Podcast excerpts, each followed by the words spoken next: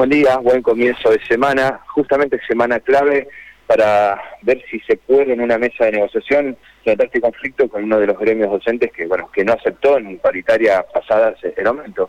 ¿Qué se puede decir al respecto? Buen día. ¿Qué tal? Buen día. Bueno, en primer lugar, eh, decir que, la vocación del, de diálogo por parte del gobierno y creo que de las entidades gremiales eh, está vigente. Nosotros el miércoles vamos a estar conversando con los sindicatos docentes que hasta el momento no aceptaron la oferta salarial. En el caso puntual de esta paritaria es ANSAFE y AMET, que integra la, comisión asesora. En ese marco recordar que en términos generales y lo que significa la paritaria en general para la provincia, eh, han aceptado los gremios de la Administración Central, los profesionales de la salud también han cerrado la, paritaria porque allí los los representantes de AMRA eh, reúnen a quienes participan de la comisión negociadora y han manifestado su aceptación. Se está trabajando para cerrar también con las empresas del Estado, algunas de las cuales ya tienen eh, los acuerdos prácticamente suscritos, me refiero a empresa provincial de la energía, eh, vialidad también. Bueno, digamos que, que básicamente hoy la, la cuestión está circunscrita a lo que son los, los gremios docentes de gestión pública, porque también en ese ámbito los de gestión privada, SADOP, eh, han aceptado la propuesta, UDA también ha aceptado la, propuesta salarial, así que bueno, el miércoles vamos a conversar con ellos, vamos a empezar a, desplegar el, temario, la agenda de temas que, podamos ir intercambiando, centralmente con la gente del Ministerio de Educación y del Ministerio de Economía, y a partir de allí ver la, las alternativas que tenemos, creo en un marco en el que no va a haber medidas de fuerza, no va a haber eh, planteado eh, situaciones de, de, paro, lo que permite llevar adelante una, una negociación, creo que en términos razonables. Una propuesta la negociación del aumento.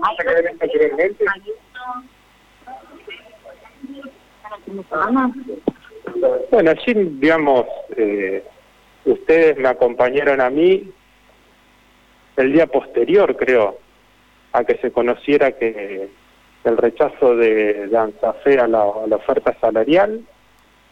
Eh, en esa oportunidad yo les conté que, que, bueno, que la decisión era una decisión que tenía que ver con lo que es el desarrollo de una negociación, en el sentido de que una negociación implica una oferta y una aceptación.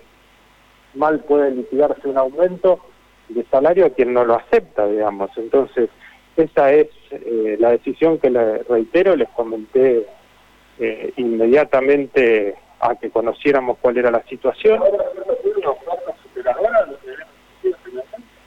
Esa situación se sigue manteniendo hasta el presente. Eh, existe, digamos, eh, un decreto 2173 eh, que dispone la norma general hay otro decreto, 2180, que establece concretamente lo que yo les estoy contando en este momento, y eso es lo que lo que tenemos vigente, nada distinto de lo que de lo que fuimos informando hasta el presente. los tramos, por ejemplo? En los, tramos, digamos, del, para el pago, de ese 17%? Mire, recién les comentaba que tenemos la aceptación de todos los gremios de la administración pública.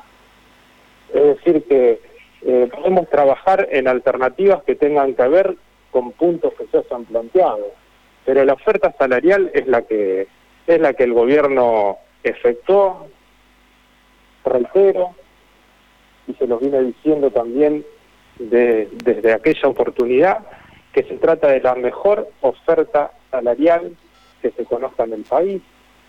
Es una oferta en la cual se supera lo que fue la paritaria nacional.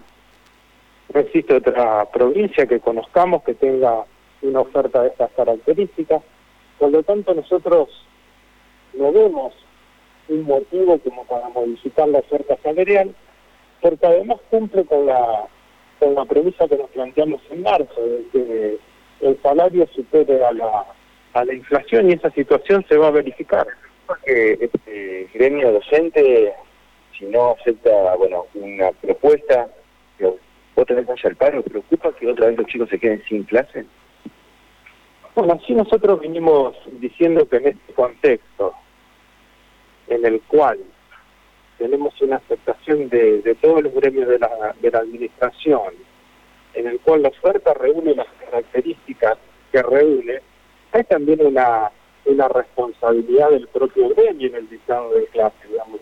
Nosotros creemos que en lo salarial eh, se ha cumplido holgadamente y creo que hay que analizarlo en esa magnitud, los compromisos que se asumieron y los compromisos que se construyeron con la dirigencia sindical, porque esto también hay que decirlo.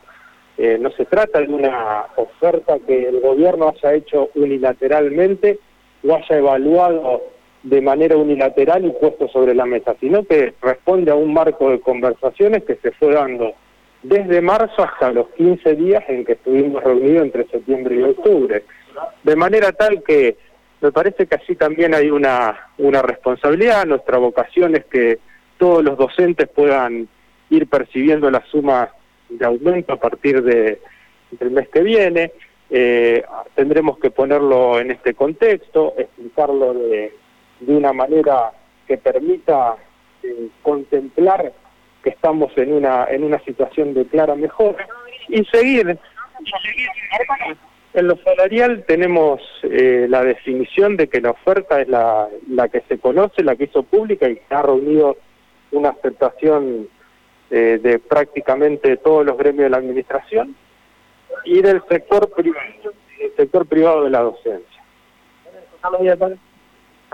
Bueno, eso también, digamos, eh, lo explicamos desde el comienzo de que eh, la, no prestación del servicio conlleva la no la no liquidación del salario, digamos, y eso no tiene absolutamente nada que ver con, con el derecho de huelga, que es un derecho constitucional, eh, es un derecho calificado como un derecho humano fundamental por parte de los tratados que ha suscrito la Argentina, pero el día que no se trabaja no, no existe obligación de liquidarlo y pregunten en cualquier sector de la vida laboral de la Argentina y van a ver que es así lo que les digo.